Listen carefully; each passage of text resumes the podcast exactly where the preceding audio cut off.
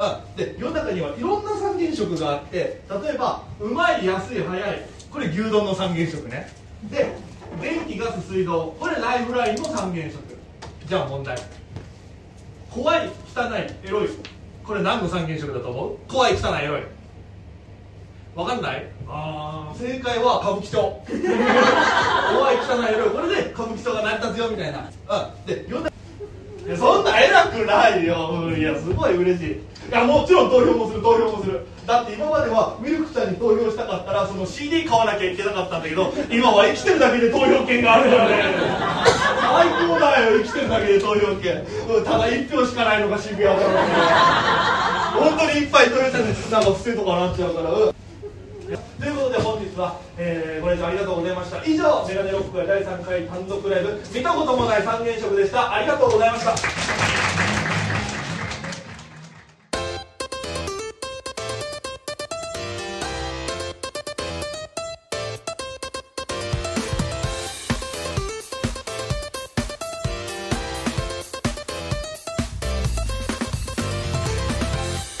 今週も始まりましたメガネロック大家の東京一人語り。パーソナリティは私現在東京でフリーのピン芸人として活動しておりますメガネロック大家です。この番組は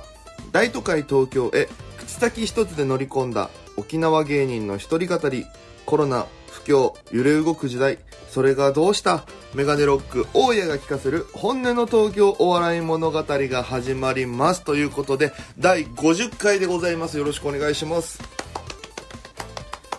えー、もう50回も迎えましたし、えー、オープニング、えー、いつもと違うジングルが、えー流れたと思いますけども、えーメガネロッコーや第3回単独ライブ、見たこともない三原色、無事に終わりました。ありがとうございます。いやー、これね、あのー、4年ぶりの単独ライブで、えー、袖でね、舞台袖であのずっと音源を取ろうと思って、えー、ボイスメモ回してまして、それを、えー、千奈さんにお送りさせていただき、えー、編集して、受けてるとこだけ繋げていただきました。ありがとうございます。いや、いや、本当に、あのーありがたいことにね、全編通してすごく反応良かったんですよ。で、今グインってなったのは別にその、あの、嘘つけみたいな音じゃないですから。いやでも本当にありがたいことに、あの、たくさんのお客様に来ていただいて、えー、高円寺純情という場所でやったんですけどね、えー、もう40から、まあ、50名ぐらいの方に来ていただいたのかな。本当にありがとうございます。えー、今日はそんな、え単独の振り返り、そして皆様からの感想をですね、いろいろ語っていく、形で頑張っていこうかなと思いますので、ぜひ皆さん今週もお付き合いよろしくお願いいたします。いやー、本当に、えー、無事に、もう本当に、マジでその肩の荷が下りたというか、単独に行くまでが、本当に色々大変だったんで、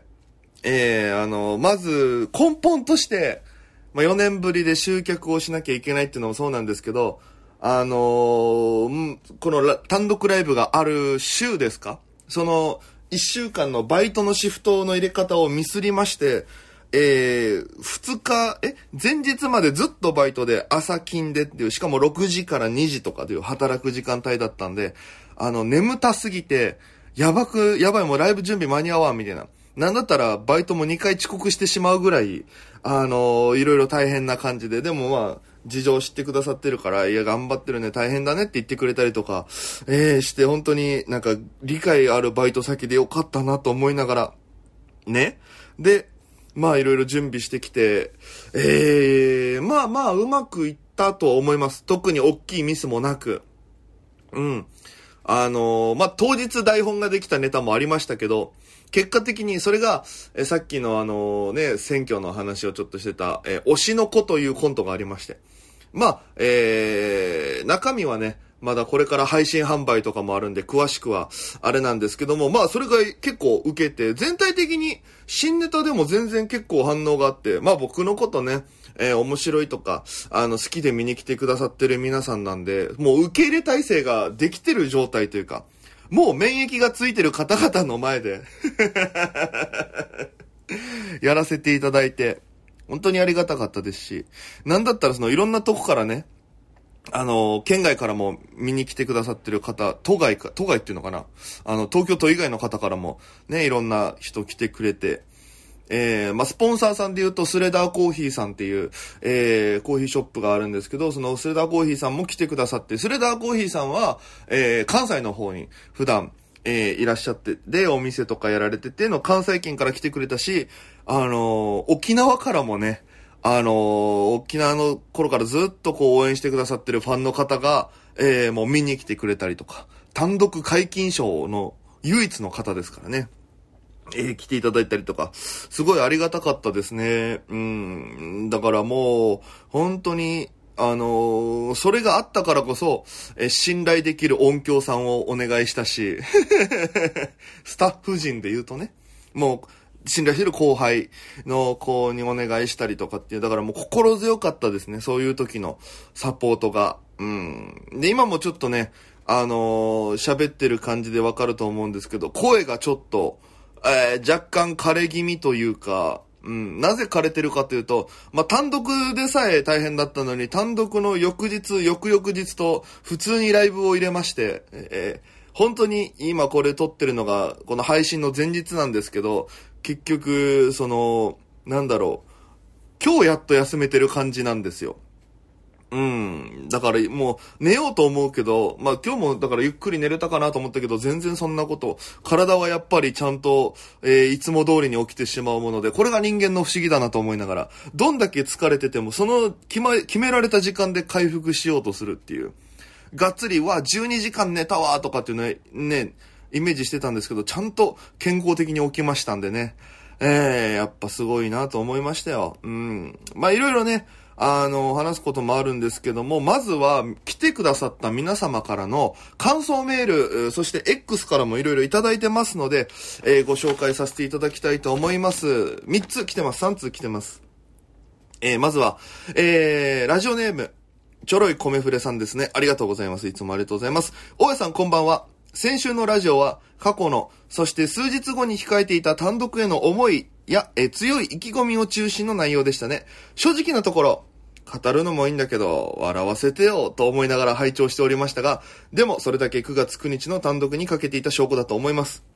高円寺純情、初めて足を運びました。まあ、そ、高円寺純情って劇場だったんでね。えー、噂の揺れに邪魔くささを感じながらのライブでしたが、いや、これあのー、あのー、なんか、語弊がないように話しますと、えっと、純情さんがね、建物の3階にありまして、まあ、1階がファミマが入ってて、で、2階が、チョコザップっていう、えー、ライザップの本当にちょこっと版が入ってて、で、ミニジムみたいなのが入ってて、で、一番上が純情さんなんですよね。で、あの、たまによく劇場とかで言うのは、滑ってる時に換気扇の音が聞こえるっていうのがあるんですけど、この純情さんは、あの、滑ってる時に、下のチョコザップさんのランニングマシン走ってる方の揺れが響くっていうのがあったんですよ。何それって思うじゃないですか。でも、そういうのが本当にあって、で、まあいろいろこう、なんだろう、防音加工してもらったりとかして、どうにかなってるんですけど、若干もしかしたら、えー、響いてたのかもしれません。えー、演目に沿った、マクマの選曲など細かいところに強いこだわりが感じられました。ありがとうございます。えー、それと同時に、オープニング映像での食生活の乱れや、音ネタでのスタミナのなさと、えー、あ、スタミナとダンスのキレのなさ、役柄の名前呼び間違え、物の名前間違え、そしてお得意の髪も気になったライブでもありました。ああ、もうもう全然これはもう僕の、僕っていうのはもうここで表現できますからね。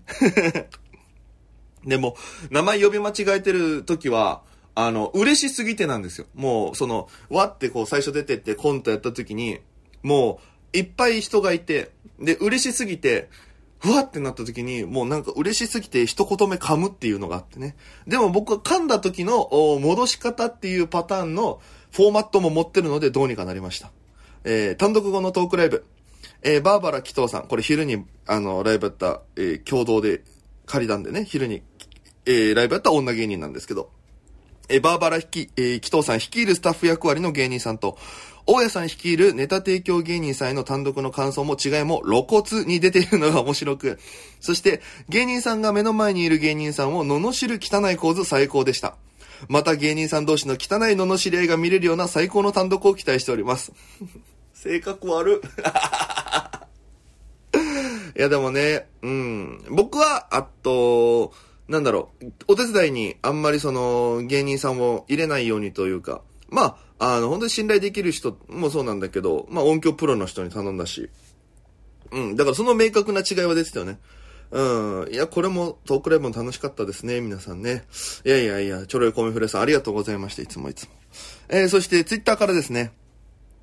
えー、米山さんいただきました。ありがとうございます。単独も、スポンサーご協賛ありがとうございました。えー、第3回単独ライブ見たことのない三原色、うん、初告知からライブ終わりまで本当にお疲れ様でした。オープニングからエンディングまで本当に楽しかったです。お連れした親戚は、えー、当日がお笑いライブは初めてだったのですが、おー。すごく楽しんでくれたようで、帰りもずっと二人で前説のことからライブ全体のことを振り返っていましたよとありがとうございます。えー、本当にね、あのー、僕、その、なんか、お、帰り際ね、あの、米山さんとご挨拶させていただいて、で、えっと、親戚の方にも挨拶させてもらったんですけど、僕がその、えっと、単独ライブチケット作ったんですけど、そのチケットの、えー、裏面の半券お客様がお持ちになる部分に、まあ、お一人ずつ、あの、メッセージを書かせていただいて、ありがとうございますっていう。普段はあの、取り置きいただいたら、えー、お手紙を書いてるんですけど、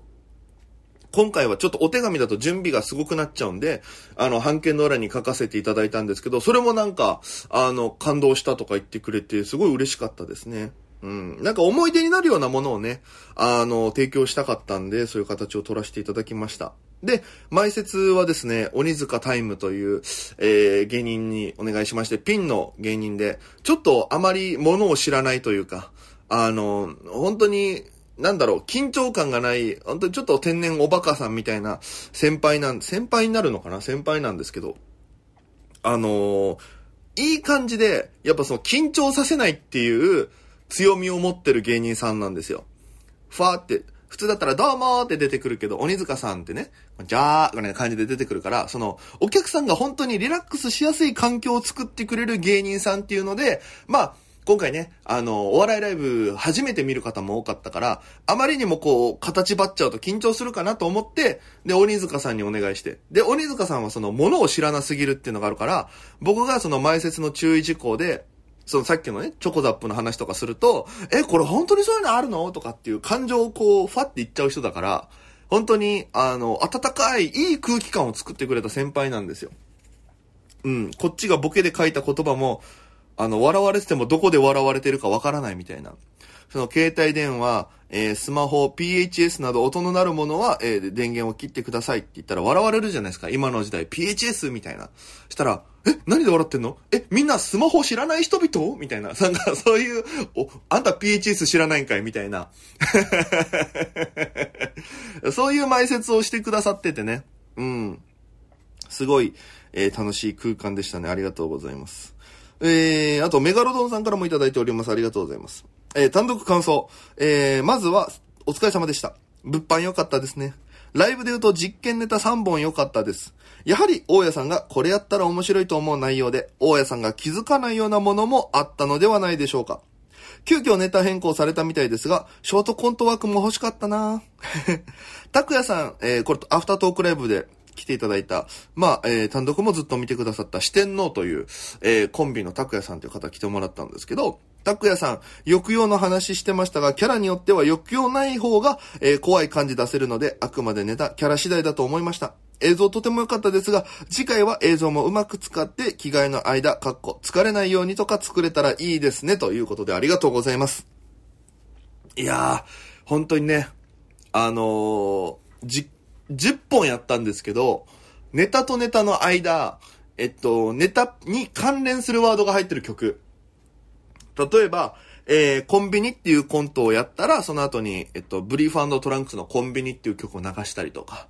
あと、先生との約束っていうコントがあったんですけど、それをやった後は、えー、個人事業っていう、えっと、曲を流したりとか。なんかそういう、あと、推しの子っていうコントやった後は、夜遊びのアイドル流したりとか。っていう、ちょっとその、遊びを入れながら、っていうのをやったんですよ。で、僕が、あの、演出の都合上、ちょっと映像あんまり頼めないなと思って、やっぱちょっと、うん、いろいろ準備も大変だろうしっていうのが、で、まあ、いろんなあ方法はあったと思うんですけど、なるべくその曲の間に着替えるっていうのでもう1分ちょっとしかないぐらいで、もう10分コントやって、あ、じゃあ、えー、5分コントやって、はけてもすぐ早着替えして、1分ないぐらいでも次のネタ入るみたいな感じでやったから、結構疲れがすごくて。あの、まあ、体力僕ないんでね。で、いろんなこうキャラやるんですけど、まあもう、ここで倒れてもいいやっていうぐらいの気持ちでずっとやってたんで、まあネタはね、あの、楽しくやれました。ありがとうございます。で、えっと、実験ネタ3本、えー、今回好きなピン芸人のね、えー、人に書いてもらって、あの、徳原旅行村民代表南川さん、えっと、与沢義明さんに書いてもらって、いやー全部楽しかったね。なんか、先に7本僕が普段こんなネタやってますよというか、自分の新ネタを見せた後に、違う人が、えー、客観的に見た僕をベースに書いたネタっていうのが、なんかやってても新鮮で、なんか違うニュアンスから、えー、そのキモいネタ多かったんですけど、その違うニュアンスからのキモさがいっぱい見えてくるというか、うん。行動とか、だんだんこう、なんだろう、グラデーションつけてって気持ち気持ち悪くなるネタとかもあったし、で、村民さんに関しては、えー、踊りながらの歌ネタだったんですけど、え、っと、9本目だったのかな、それが。ライブの流れで言うと。えー、疲れと、ちょっとしたテレトが出て。いや、すごい楽しくて新鮮な気持ちでネタできたんですけどね。それはそれですごい面白く楽しかったですね。で、与田さんのやつがね、個人的には一番楽しくできたかな、好きだったかな。うん、こんな感じのネタを僕がやったことないから、うん。で、ナチュラル失礼な大御所いじりのネタだったんで、うん、なんか、もう、なんだろう、与座さんのはもう台本とかも読んで練習したけど、いや、なんか、本番が本当に一番楽しかったネタだったなって思う10本の中で自分が書いたの含めね。うん、うん、なんか、楽しくできたし、アドリブというか、なんか、アドリブっぽいのを入れ切れたのは与座さんだけかな。うん。なんかここ受けるんだっていう、なんかもっと受けそうと思って、本番こうやりながらアレンジできたのは与座さんだったかな。うん。いやいや、楽しくできました。あと本当に、抑揚とかもっとこう、一本一本余裕ある感じでできればなと思いますけどね。いや、本当にメガロドンさんありがとうございます。えー、もう本当にね、トータル、今回の単独は、えー、収穫が非常に多くて、えー、R1 とかに向けても、またちょっと頑張れそうな気がしまして。うん。で、翌日に音響やってくれてた、まあ、あの、仲良くしてもらってるウッチーさんって人とね、あの、まあ、いろんな人の単独とかやられてたりとか、えー、してる人なんですけど、の、飲みに行きまして。で、いろんなこう意見交換とか、で、次こうしましょうとか、なんかそういう話して、で、その後に、あの、もう一人作家さん来てくれて、あの、ウッチーさんと仲いい作家さんで、あのー、空気階段さんっていうね、あの方の、スタッフとかいろいろついてるもう空気さんと昔からずっとやってる方がいて、で、その方も来てくださって、まあいろいろお話しして、えー、もう来年はもっといい、あのー、形で、あの、お客様に満足してもらえる形の単独がもうできるんじゃないかなと、もう、このチームで頑張ろうみたいな、裏方、裏方アベンジャーズを 最強な布陣でいけるんじゃないかなっていうのを、えっ、ー、と、お二人の力を借りながらまた1年かけて、だから今度はね、高円寺純情がすごいパンパンだったんで、あの、ありがたかったんですけど、もっと、あの、お客さん呼べるかなって思ったんで、ちょっと次は、まあ、その打ち上げの時、打ち上げじゃないけど、飲みの時に話したのは、まあ、渋谷にですね、ユーロライブってところがあるんですよ。180ぐらいキャパがある。ちょっとユーロライブを目指して動こうかなって話をしましてね。うん。で、もともと映画館の作りなんで、あのー、映像が非常に綺麗に出るから。で、その、まあ、マルクスさんって人なんですけど、マルクスさんとかが 4K とかの映像も対応できるっていうなことなので、マルクスさんに映像環境をお願いして、えー、またウッチーさんに音響お願い証明とか、なんか、音響お願いしてっていう、もう、そこでまた来年は、あのー、180集められるように、まあこれはもう夢ですけどね、夢というか目標なんですけど、うん、ユーロライブでできるようにちょっと、この1年ネタもそうですし、実績とか、あと、まあ、信頼とか仲間とかね、ツイッターに書きましたけど、本当にそこら辺をちゃんと、えー、作ってって、来年に向けての助走をもうこの段階から始めなきゃいけないっていう、一つ大きい目標もできましたんで、えー、頑張っていこうかなと思ってる次第でございます。本当に、あのー、ありがとうございました。また、えー、来年も見たくなるような単,、えー、単独ライブ、えー、これからもいっぱい作っていきますので、えー、頑張りますので、えー、応援のほどよろしくお願いいたします。さあ、えー、ということでエンディングでございます。もう本当にあっという間にいろいろ喋らせていただきましたけど、またね、あの、まあ、50回迎えましたし、いろんなゲストの方迎えて、えー、単独見に来てたね、芸人さんとかもそれこそいて、二人静かとか、加賀谷さん見に来てくれたし、うん。あと、ちょこちょこね、徳原とか村民さんとかも見に来てくれて、その、それぞれのラジオで喋ってくれたりもしてたし、うん。だから、えー、ね、まあ、あの、来てもらえたらなっていう。あと、えっと、単独でもお知らせしたんですけど、10月、11月とまた主催の、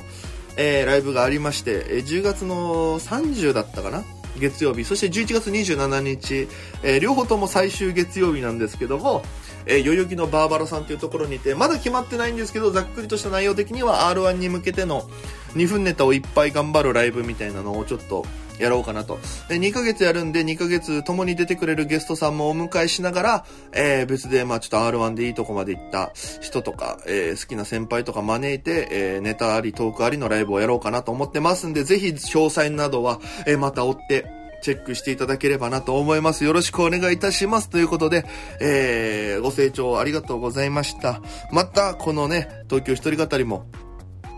えー、続けられて、来年またね、単独の振り返りとか、東京一人語りでできるように、えー、このラジオ番組も頑張っていきますので、応援よろしくお願いいたします。ということで、えー、本日以上となります。それでは皆様、また今夜、バイバイ。